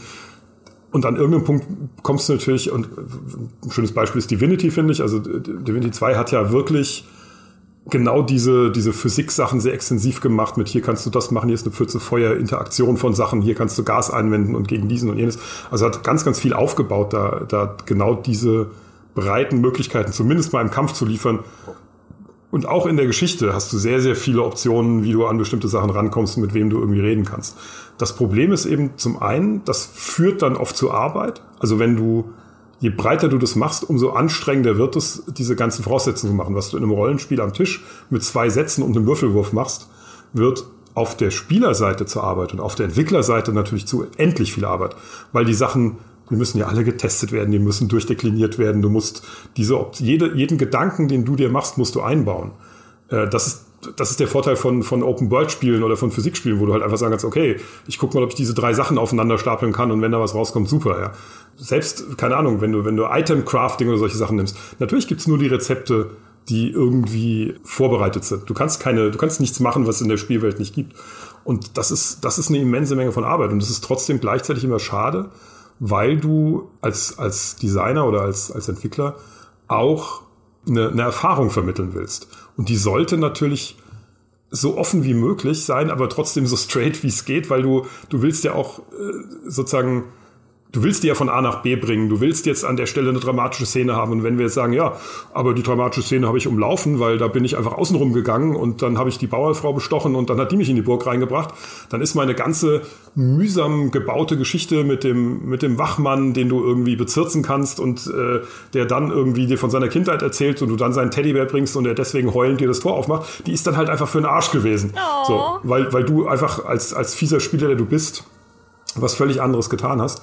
Ähm, und man, das ist zwar mal geil, so ja, als Erzählung, aber natürlich ähm, kann das auch dazu führen, dass du, dass du die, den guten Teil der Story gar nicht mehr erlebst. Und wenn du Disco Elysium zum Beispiel anguckst, das ist eigentlich ein sehr eng geführtes Spiel. Es gibt dir nur in dieser Enge sehr viele Möglichkeiten, sozusagen, wie, mit, in welcher Farbe du durch die Passagen kommst. Aber die Passagen sind eigentlich sehr klar getaktet. Die, sind gar nicht so offen, wie es wirkt. Und ich glaube, das ist die Frage immer, wie narrativ bist du und wie explorativ bist du. Und das ist, da, da muss sozusagen jeder gucken, was, was ist die Erfahrung, die, die, man, die man den Spielern bieten möchte. Ja, es gibt beim Rollenspiel einfach so viele verschiedene Nuancen, in, gerade im Bereich, wie viel Freiheiten haben die Spieler wirklich, was willst du eigentlich für eine Geschichte erzählen, ähm, ist das eine Idealvorstellung, dass halt wirklich die Spieler alles machen können und ihre Ideen verändern die Welt und der Spielleiter geht sofort kreativ darauf ein oder die Entwickler haben alle Möglichkeiten vorausgesehen, die jemand machen könnte, weil das ist eine, das ist eine Utopie. Entweder du hast halt einen brillanten Spielleiter oder eine brillante Spielleiterin, die so eine Kreativität hat und so ein Improvisationstalent, dass das alles wirklich möglich ist und gleichzeitig das auch noch irgendwie in ihre Geschichte einpflegen darf, weil man muss auch realistisch sein. Auch Spielleiterinnen und Spielleiter bereiten Abenteuer und Geschichten vor, auch Entwickler bereiten Geschichten vor und gerade einige der besten DSA-Kampagnen sind sehr eng in ihrem in ihrem Storyverlauf und klar kann man da dann überlegen, versucht man hier und da mal auszubrechen und lässt den Spielern etwas mehr Freiheit, aber die Erfahrung, die ich zum Beispiel hatte bei meiner Spielergruppe, ist es zum Beispiel so, die verzehren sich total danach, in dieser in diesem Rahmen zu bleiben. Die die ähm, die mögen das gar nicht so sehr, wenn sie Entscheidungen fällen, die dann zur Folge haben, dass große Teile der Kampagne maßgeblich verändert werden oder halt dann nicht so cool ablaufen, wie sie eigentlich in der Kampagne angedacht waren. Weil sowas kann halt auch passieren. Manchmal sorgen Vorkehrungen der Spielerinnen und Spieler dafür, dass Events in einer Geschichte weniger cool sind, als sie eigentlich angedacht sind. Und das ist halt ein ganz schwieriger Drahtseilakt, der eben auch bei, ähm, ja, bei PC-Spielen zum, zum Einsatz kommt, weil da kannst du auch nicht jede Freiheit den, den Leuten gewähren, weil irgendwann verliert sich auch die Geschichte, weil das ist, man, man stellt sich das immer sehr utopisch vor, dass halt auch kreative Freiheit und Zufall und der, der, die Möglichkeit, alles zu tun, immer irgendeine coole Geschichte generiert. Wie gesagt, da musst du schon ein brillanter Leiter sein, um das irgendwie hinzubekommen letztlich ähm, leben auch Geschichten von Planungen und von Sachen, die vorher gestreut wurden, haben hinterher einen Effekt. Aber was ist, wenn dazwischen irgendwas passiert, dass dieser Effekt gar nicht mehr eintreten kann? Dann wird ja, wird ja der Spielspaß genommen dadurch, dass halt das Endergebnis nicht mehr stattfinden kann. Und das ist echt schwierig, ja. Naja, und jetzt mal aus Entwicklersicht gesprochen, beim Spielleiter, der sozusagen äh, oder die, äh, die da wir, da hat man was verpasst, da hast du so ein bisschen Arbeitszeit reingesteckt, weil Vorbereitung ist ein bisschen schade, weil dann epischer Moment irgendwie flöten geht. Wenn ich als Entwickler diesen epischen Moment inszeniere, dann habe ich da Grafik draufgehauen und Kamerafahrten und Musik und dies und jenes und Effekte und habe stundenlang Leveldesign gemacht, damit der Drache wirklich oben auf dem Berg steht und dann runterkommt und es super aussieht, wie er irgendwie auf die Leute runterfliegt. Und dann skippst du das da habe ich gerade 30, 40, 50, 60, 80.000 Euro reingeworfen für eine Szene, die dann der Spieler einfach auch mal 50 Prozent der Spieler umgehen. So, ja. Ähm, das ist natürlich auch nochmal ein anderes Thema, weil wir, weil wir da auch von, von ganz anderen Kosten reden, um die Möglichkeit für so, einen, für so einen Moment überhaupt zu erstellen. Und dann hast du auf der anderen Seite Roguelites wie, keine Ahnung, FTL zum Beispiel, da gibt's halt nur eine Metastory, die machen, die haben, die, da, da ist es so, dass du jedes Mal deine eigene Geschichte erlebst. Die fängt halt an mit, ihr flieht vor dem bösen Imperium, ihr müsst da hinkommen. Ihr seid in A und ihr müsst nach B kommen und dazwischen wird's schwierig. So, das ist die Geschichte. Mehr, mehr gibt's nicht. Und dann gibt's ganz, ganz, ganz viele kleine Mini-Geschichten, die dann, die dann auf diesem Weg erzählt werden, die aber ganz selten miteinander irgendeinen größeren Zusammenhang bilden. Das ist natürlich die andere Möglichkeit, wie du so eine Zufallsgeschichte machen kannst.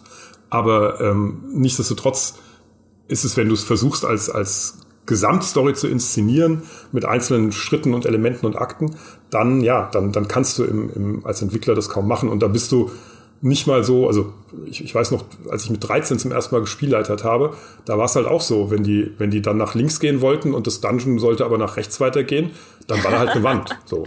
Oder die Monster wurden immer stärker, je mehr sie ja, oder das ist so, ja, wir gehen nicht in dieses Dorf, wir gehen außen rum. Ich so, okay, überall sind lauter Monster, es werden immer mehr Monster. Ich so, ja, okay, dann gehen wir wohl ins Dorf. Hm, ja. Naja, ich weiß jetzt, was du wolltest. Das, das, das ist jetzt, äh, aber so, also viele, viele Computerspiele sind immer noch so, wie ich mit 13 Jahren Spielleiter gemacht habe. Nämlich, äh, hier ist der Weg, der Korridor ist drei Meter breit und wenn du, wenn du auch nur einen Schritt nach links oder nach rechts willst, dann hau ich, dann prügel ich dich so lange zurück oder ich baue halt eine Wand hin, dass du nur in diesen Korridor kannst. Schlichtweg, weil wir nur diesen Korridor sinnvoll entwickeln konnten. Also es ist ja gar nicht mal Bösartigkeit, sondern das ist halt einfach genau das Maß von Entwicklung, dass die, das geleistet werden konnte. Das macht vielleicht dann irgendwann eine KI, so wie der AI-Director in Left 4 Dead, dass er dich dann so durch, durchleitet durch ein Rollenspiel. Aber äh, Zukunftsmusik, ähm, was du gerade angesprochen hast mit der Inszenierung, finde ich sehr spannend, weil wir ja einerseits äh, so ein Spiel wie Pathfinder, was ja ein Koloss ist, einfach, Wrath of the Righteous, ja sehr loben dafür, welche Vielfalt es auch bietet, ne? wenn du halt da der Lichkönig werden kannst. Oder hier, Fabiano ist der Vater des Fettbären,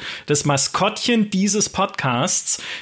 Sowas ist natürlich nur möglich, weil dir das Spiel eine hohe Vielfalt bietet, weil da einfach viel drinsteckt. Aber, und jetzt kommen wir zurück auf das Thema Inszenierung, was du gerade angesprochen hast, das kann es ja auch deshalb, weil von Oldschool-Rollenspielen, gerade von den isometrischen, und das ist ja im Wesentlichen das Genre, ne, die sehen ja alle relativ gleich aus, nicht erwartet wird, dass sie alles so überinszenieren, wie man es jetzt machen würde in einem The Witcher oder mit der Unreal Engine 5, ne, wo halt jeder Pixel und jeder Partikeleffekt halt exakt gesetzt sein muss und es muss alles super toll aussehen. In so Oldschool-Spielen reicht oft Deswegen hatte ich es am Anfang auch gesagt. Ne? Vielleicht jetzt nicht für den Drachen, der das Dorf niederbrennt, das will man vielleicht dann trotzdem sehen, aber es reicht oft eine Textbeschreibung. Eigentlich ist, also ich weiß nicht, für dich als, als Designer, eigentlich ist das doch ein, ein Genre, wo man dann viel mehr so Geschichten entwickeln kann, gerade weil man sie halt nicht so detailliert darstellen muss. Absolut. Also das, das, weil du alles, also Text ist natürlich die billigste Art sozusagen Geschichten zu machen. Interessanterweise aber auch, deswegen finde ich, finde ich auch äh, so Visual Novels sowas nicht uninteressant, weil die, weil die halt immer, also ein Buch findet sozusagen komplett in deinem Kopf statt. Ähm, und von, von Buch zu, äh, sage ich mal, Witcher gibt's halt alle Bandbreitmöglichkeiten. Und, und je weniger optische Informationen du hast, umso leichter fällt es dir natürlich ähm, als Spieler, dich in was reinzuversetzen aufgrund von einem Text. Das Problem ist eben, das braucht aber die Geduld, den Text zu lesen natürlich. Und das ist halt schon wiederum die Schwierigkeit, das, das kenne ich an mir selber. Manchmal klickst du diese scheiß Texte halt einfach weg. Kein Mensch will den Scheiß lesen. Ähm, und dann fehlt dir aber natürlich wiederum was. Das passiert dir bei einer optischen äh, Inszenierung nicht so, dass du das sozusagen völlig verpasst. Oder da war ja ein Drache, den habe ich gar nicht gemerkt, da war ich gerade auf Klo, als der reingeflogen ist. Ähm, es soll Monster geben, die auch da alles wegklicken, aber ich habe zum Glück noch nie so jemanden getroffen. ja, Cutscenes vielleicht noch, aber also sagen wir es mal so, die Inszenierung ähm, hat den Vorteil, dass du, dass du sicher sein kannst, dass die ankommt. Text hat den Vorteil, dass du viel mehr Möglichkeiten hast, viel differenziertere, kleinere Sachen auch zu erzählen. Also viel mehr persönliche Schicksale oder eben auch coole Momente, die, die nicht für jeden Spieler gleich sein müssen. Das ist ja immer das Ding. Je höher der Inszenierungsgrad, umso höher der Kostenpunkt und umso äh, gleicher wird die Erfahrung. Und viele von den, und, und das finde ich eben spannend, auch viele von den Oldschool-Rollenspielen bieten eben für jeden Spieler oder jede Spielerin eine andere Erfahrung, weil wenn du zwei Leute triffst, die ja zum Beispiel Pathfinder gespielt haben, die erzählen dir zwei unterschiedliche Geschichten darüber, was da passiert ist. Nicht vom Plot her, aber von dem her, wie es ihnen gegangen ist, was ihre Höhepunkte waren, wie sie das gelöst haben, was an, an ähm, wir nennen es immer, also diese erinnerungswürdigen Ereignisse, diese memorable moments, ja, wo du sagst, oh, das war cool, wie das passiert ist. Ähm, und das ist, das ist was, was du aus dir heraus viel schöner machen kannst und in, in, in Oldschool-Rollenspielen viel schöner machen kannst, als wenn du alle zwingst, das Gleiche cool zu finden.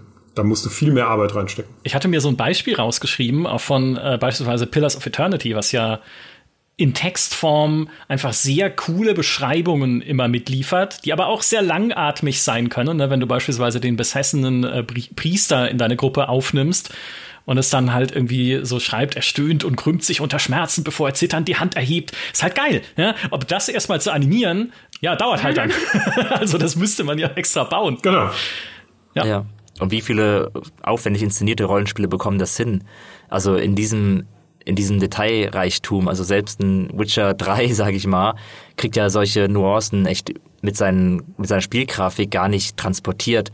Äh, das ist auch so ein Punkt, der mir so ein bisschen Sorge bereitet bei Baldur's Gate 3. Also so cool ich das finde, wie episch das jetzt inszeniert ist und wie wie wenig äh, klassisch Oldschool das dann auch eigentlich noch ist mit seinen mit seinen Cutscenes und so weiter ähm, irgendwas geht halt dadurch verloren. Also so kleinere Nuancen und ähm, Bewegungsabläufe und Mimik vor allem auch von, von Charakteren, wie sie halt dann teilweise in den Textboxen beschrieben wird, das kann eine Spielgrafik nicht einfangen. Charaktere. Das ist eine letzte Frage, bevor wir zur Zukunft der Das Schwarze Auge-Spiele kommen. Das vergessen wir nicht. Äh, da kommen wir auch noch hin. Aber eine letzte Frage, äh, Fabiano, zuallererst an dich. Warum eine Gruppe?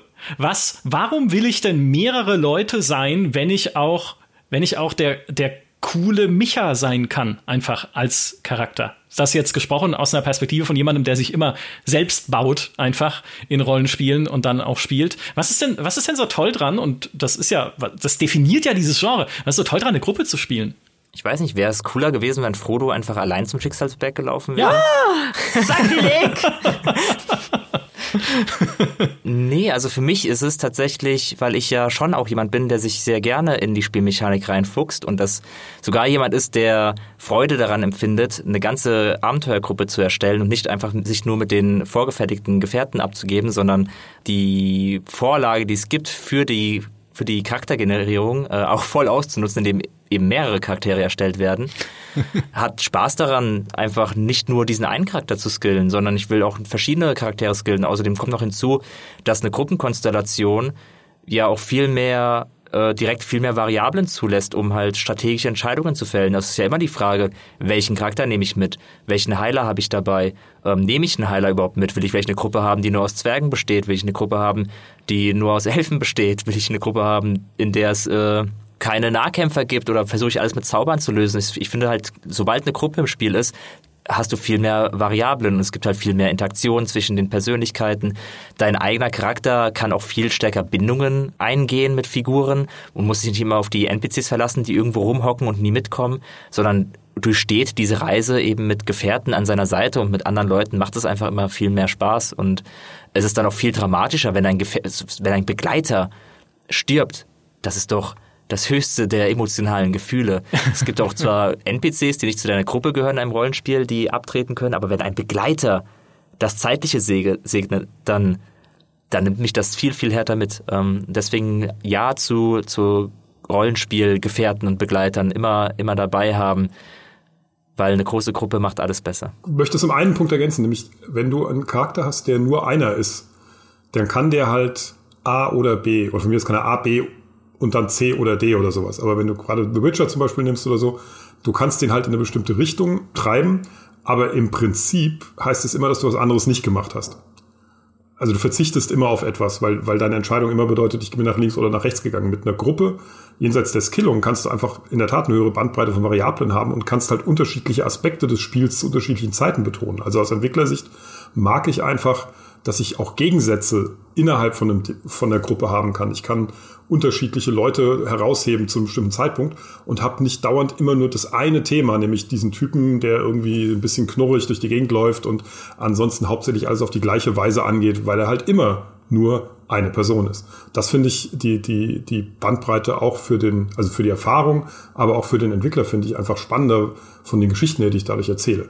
Du verlierst halt den, den Superman-Aspekt. Also den hast du dann halt einfach nicht.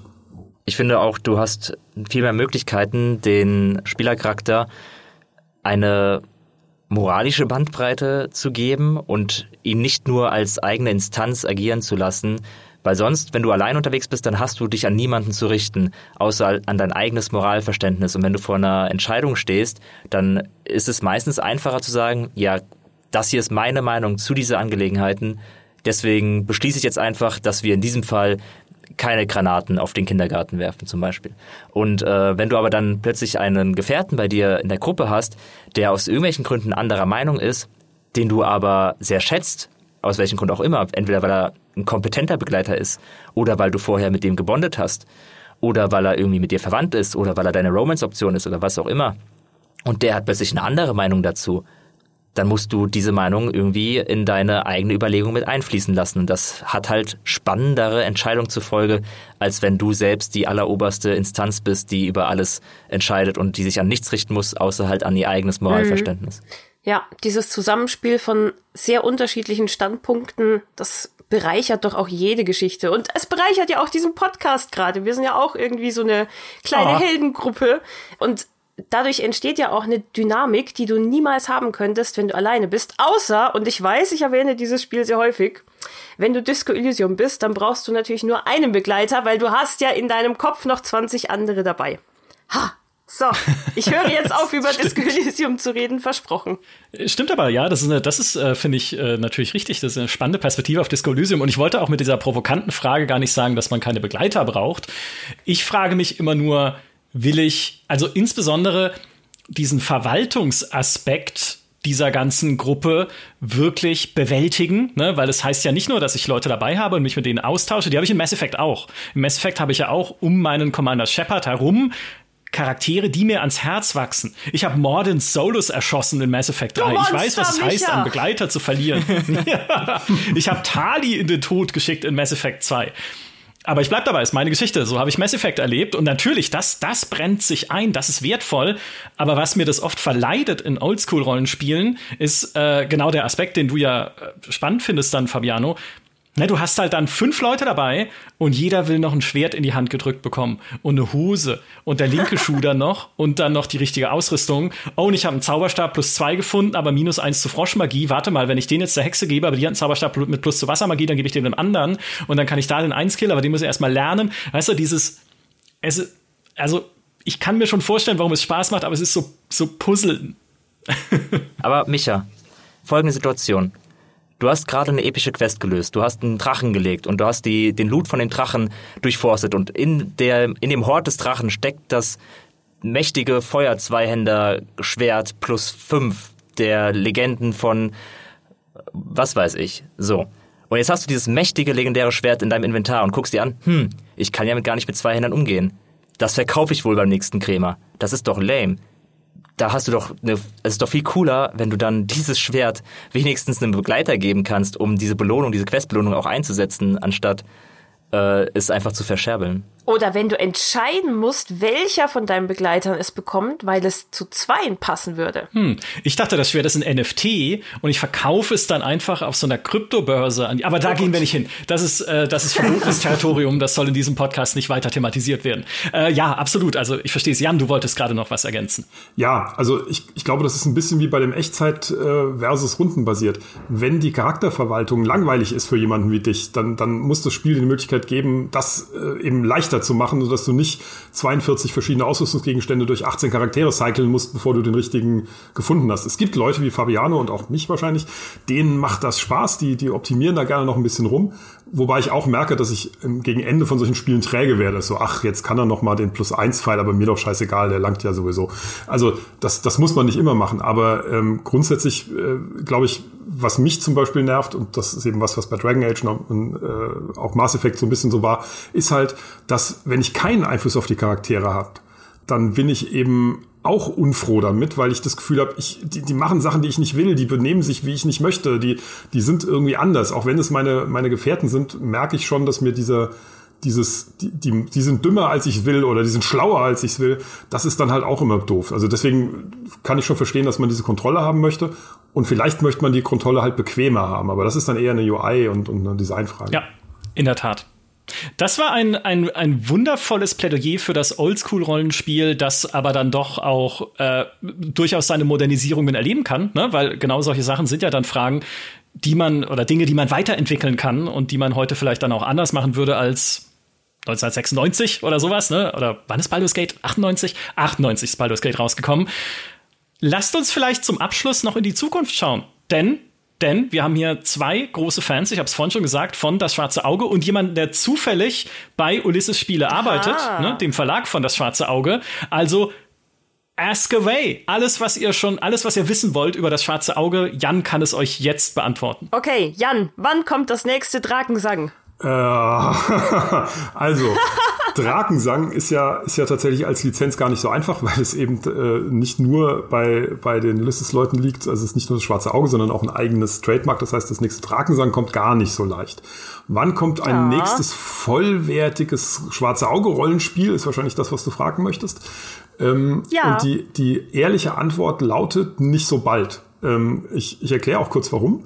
Ulysses, also ein, mein Job bei Ulysses, ich habe ja einen eigenen Entwickler mit Owned by Gravity und bin gleichzeitig bei Ulysses sozusagen als Head of Digital. Meine Aufgabe ist da, Ulysses dazu zu bringen, eigene Spiele herstellen zu können.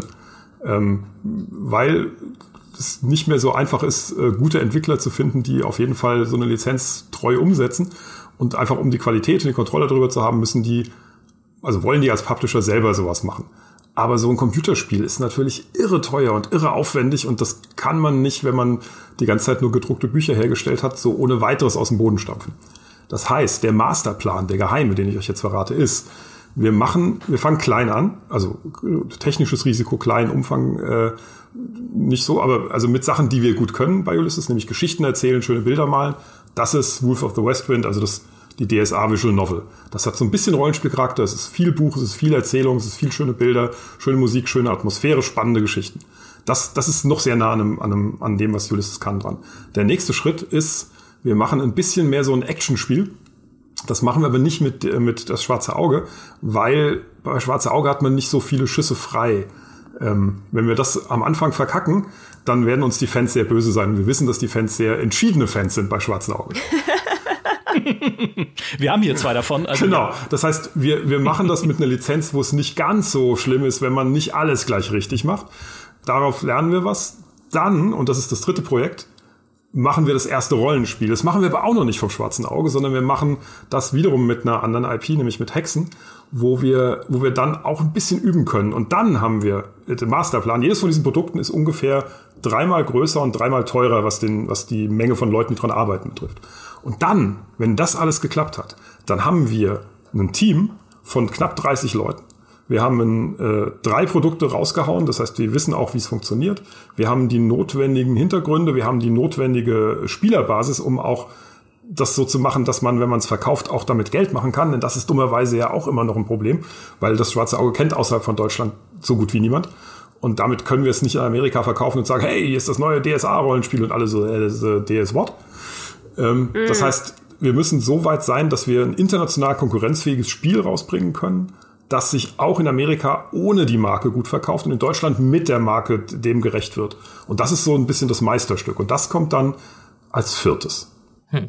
Das hat mir jetzt natürlich ein bisschen den Wind aus den, aus den Segeln genommen, äh, wo ich ja noch sehr, sehr viel energischer äh, moppern wollte, weil das klingt gerade eigentlich sehr, sehr, sehr, sehr. Das tut mir leid. Ich, soll ich was Dümmeres erzählen? Warte, was so? Das machen wir nicht, weil wir es scheiße finden. Ja. Ähm, ich war, ich war halt ein bisschen äh, von DSA-Spielen in den letzten Jahren desillusioniert, weil hauptsächlich bei Book of Heroes ich mich eben gefragt habe, ich weiß nicht, wie, inwiefern du da schon involviert warst bei Book of Heroes. Gar nicht.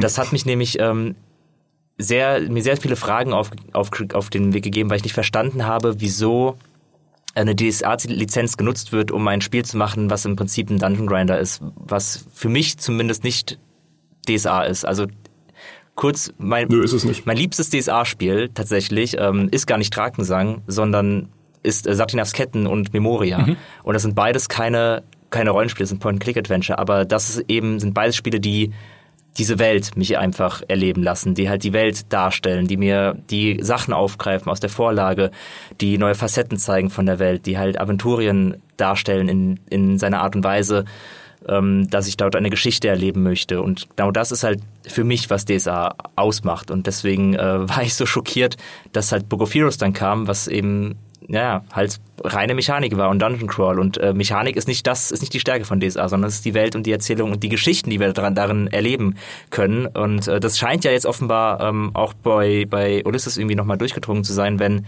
diese Visual Novel zum Beispiel mich sehr, sehr viel positiver gestimmt hat. Ich habe sie noch nicht gespielt, ähm, ich will das auf jeden Fall noch machen, aber Visual Novel klingt schon mal näher, mehr nach Storytelling als ein Dungeon Grinder. Deshalb bin ich da gerade recht optimistisch.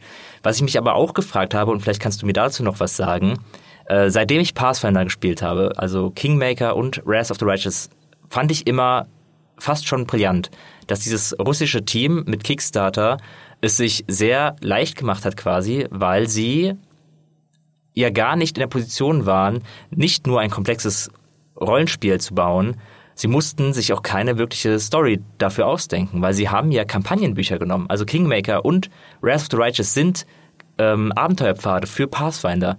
Und ganz, ganz viele Stärken von diesem Spiel basieren auf diesen Abenteuerpfaden, die eben Ereignisse aus diesen Kampagnen aufgreifen. Und jetzt meine Frage war immer so ein bisschen, ich wünschte, das gäbe es mal zu DSA, weil es gibt so viele tolle DSA-Kampagnen. Es gibt die sieben gezeichneten Kampagnen, es gibt die Fleason-Saga, es gibt die Drachenchronik, es gibt ähm, im Horasreich noch die Königsmacher-Kampagne und so weiter und so fort. Äh, Drachenkrieg. Drachenkrieg, äh, Jahr des Feuers. Das sind doch die, das sind ja coole DSA-Kampagnen. Ähm, gibt es da einen Grund, warum man irgendwie davor zögert, diesen Pathfinder-Weg mal zu gehen und zu sagen, wir haben diese tollen narrativen Vorlagen, die die Leute mögen, ähm, das mal als Grundlage zu nehmen? Also tatsächlich ist das ist einer der Punkte, also letztendlich hast du, hast du den Pitch, den ich gegenüber dem Verlag gemacht habe, äh, eins zu eins nachvollzogen, weil, weil genau mit Book of Heroes habe ich gesagt, das ist halt, das passiert, wenn ihr eine Lizenz auf irgendwas draufkleben äh, lasst, über das ihr keine Kontrolle habt und wo, wo auch der Entwickler, also ich sag mal so, jetzt mal ganz böse gesagt, Book of Heroes hätte gerne D&D-Lizenz gewollt, die gab's halt nicht und haben sie halt stattdessen DSA genommen, weil war halt auch irgendein Rollenspiel. Das war denen aber auch reichlich egal. Also das, das emotional waren die, glaube ich, mit DSA nicht besonders verbunden. Ähm, das kann ich alles so sagen, weil da war ich nicht dabei bei keinem von den beiden. Die, die Lösung für Ulysses ist eben zu sagen, hey, wenn wir genau diese, diese Welt und, und, und zu erkennen, dass es eigentlich nicht darum geht, Rollenspielsysteme zu verkaufen, sondern es geht darum, Erfahrungen zu kaufen und zu verkaufen und die machen auch nicht die machen keine Rollenspielsysteme. Man kann, also ich, ich könnte, das können wir, können wir zwei Stunden Podcast mitfüllen, darüber zu reden, ob ich DSA für ein gutes Rollenspielsystem halte oder nicht. Ja, darüber kann man sehr, sehr lange trefflich streiten. Das tun wir jetzt einfach mal nicht. Aber was die Leute daran fesselt, ist sicherlich, wie du sagst, die Welt. Und wenn ich die Welt erzählen will und, und eben solche Abenteuer nehmen will, die es in der Welt gibt und etabliert sind, dann muss das viel deutlicher von innen heraus entstehen. Und das ist aus meiner Sicht lange falsch gelaufen. Deswegen versuche ich ja zu sagen, ja, dann ja, dann müsst ihr es halt einfach lernen, wie ihr Computerspiele macht. Wenn, wenn ihr sicher sein wollt, dass die Qualität und die Art und Weise da richtig rüberkommt und euch darauf verlassen könnt, dass das passiert, dann könnt ihr halt nicht an einen Entwickler gehen, der, der von irgendwoher keine Ahnung wie viele Millionen hat, um, um damit irgendein Spiel zu machen, dem, dem, bei dem die Lizenz im Prinzip nachgeordnet ist. Sondern da muss, die, da muss das aus dem, aus dem Wunsch kommen, die Welt rüberbringen zu wollen. Und das, das ist die, die, die Lösung dafür ist, dann, dann machen wir es doch einfach selber. Das wäre im Übrigen, da muss ich kurz mich bei der, bei der Bundesregierung bedanken, das wäre ohne die Games-Förderung nicht möglich weil das finanzielle Risiko viel zu groß wäre. Mhm. Aber dank der Games-Förderung haben wir jetzt die Chance und die werden wir, das ist für mich der, der Moment, wo Ulysses die ergreift und, und sagt, okay, dann lass es uns selber machen und lass uns gucken, dass wir die Geschichten, also das, was wir toll können, Geschichten, Welt, Atmosphäre, dass wir das versuchen äh, können, in, in Spiele reinzubringen. Und, und daher finde ich auch, also viele haben am Anfang gesagt, öh, eine Visual Novel, ich wollte doch Drakensang 2 oder Drakensang 3 haben. So, ja, Drakensang 3 ist halt, wenn wir das heute machen müssten, müssten wir halt doch zweistellige Millionenbeträge hinblättern die haben wir nicht. Und wir haben auch kein Team, das das kann. Und das an ein externes Team rauszufahren, irgendwo in, in, in Russland zum Beispiel, die das vielleicht billig machen, billiger machen könnten, ähm, die aber noch nie was mit DSA zu tun hatten. Das ist halt schwierig. Und im Übrigen, also das auch nochmal, die, die äh, Pathfinder-Leute, die das gemacht haben, also die, die haben es zwar über Kickstarter finanziert, aber halt auch nicht vollumfänglich. Ne? Also auch wenn sie viel Geld gemacht haben damit, da ist nochmal zusätzliches Geld geflossen, sonst wäre das auch nicht das geworden, was es heute ist. Und sie haben eine internationale Marke. Das heißt, die können von vornherein sagen, hey, das können wir überall verkaufen. Ja, das stimmt natürlich. Das, äh, das ist nochmal ein Unterschied zu, zu DSA. Es ist so ein bisschen halt meine Traumvorstellung. äh, irgendwann diese irgendeine Kampagne mal zu haben, die ich auch selber gerade aktiv spiele und da das in meinem, in meinem Traum ist es halt, dass man dadurch ein bisschen schon was einspart an an Produktionsaufwand, wenn eben die Story da ist. Ja, leider, leider sind die Schreiber, die Schreiber und die Designer sind das geringste. Also die sind wirklich das billigste bei der Entwicklung dummerweise. Okay. So schade das ist, ja. Aber das ist, das, das spielt kaum eine Rolle, ob die sich das neu ausdenken oder das alte nehmen. Es ist auch bei DSA, sind die ja, also ich habe jetzt mit der Redaktion zusammengearbeitet für Westwind, das ist auch, also das ist sehr intensiv von der Redaktion abgenommen worden und das ist auch durchaus anstrengend als Entwickler, mhm. weil das ist so ein bisschen wie mit Disney arbeiten, nur halt weniger berühmte Lizenz. Weil du wirklich, also wir haben, wir haben zum Teil sehr intensiv, äh, keine Ahnung, nein, das würden die so nicht sagen oder das ist nicht logisch und hier ist das anders und äh, vor 320 Jahren ist, ist das passiert und deswegen kann das nicht sein. Ja. Also du musst ja bei DSA auch äh, Archäologe, äh, Bibliothekar, Archivar und, und Historiker sein. Ja. ja, man kann das studieren. Um die ganze Bandbreite von, von 38 Jahren Inhalten irgendwie mitzukriegen, die, die als kontinuierliche Welt erzählt wurde. Also es ist ja auch irre anspruchsvoll. Und wenn du das jetzt äh, jemandem zumuten würdest, der sagt, hey, ich, ich kenne das nicht, aber ich will mal so ein Spiel da entwickeln, ähm, dann, dann könnten die erstmal als Team sozusagen zehn Jahre Quellenstudium machen. Ja. Das erinnert mich an meinen Besuch damals äh, bei Bernd Bayreuther, bei den Drakensang-Entwicklern Radon Labs, als er mir erzählt hat, dass sie einen einen Staudamm zerstören wollten, war es, glaube ich, und darüber auch mit der Redaktion gesprochen hatten und die sagten, ihr wollt was? wie sollen wir das denn, wie sollen wir das jemals wieder einfangen im Regelwerk und in der sich immer weiter fortschreibenden Geschichte dieses Universums. Aber so ist es halt. Klar, wenn du ein Universum hast, was auf so einer großen Historie aufbaut und so groß ist, dann dann soll es auch vernünftig geführt sein.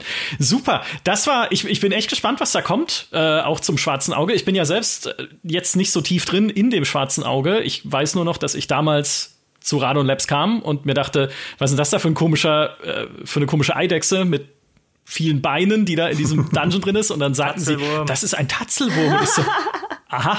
Jetzt weißt du's. okay. What else is new? Ähm, aber ich habe Drakensang sehr genossen und natürlich würde es mich und wird es mich auch freuen zu sehen, was da noch so kommt. Also deswegen, Jan, vielen, vielen Dank, äh, dass du da warst und für deine Einblicke einerseits ins Rollenspieldesign und andererseits, was das schwarze Auge angeht. Lieben Dank, Fabiano, lieben Dank, Steffi, dass ihr da wart. Super Talk, hat mega Spaß gemacht. Ich hoffe euch auch, allen da draußen, die uns zugehört haben. Macht's gut und bis zum nächsten Podcast. Tschüss. Ciao. Ciao. Ciao.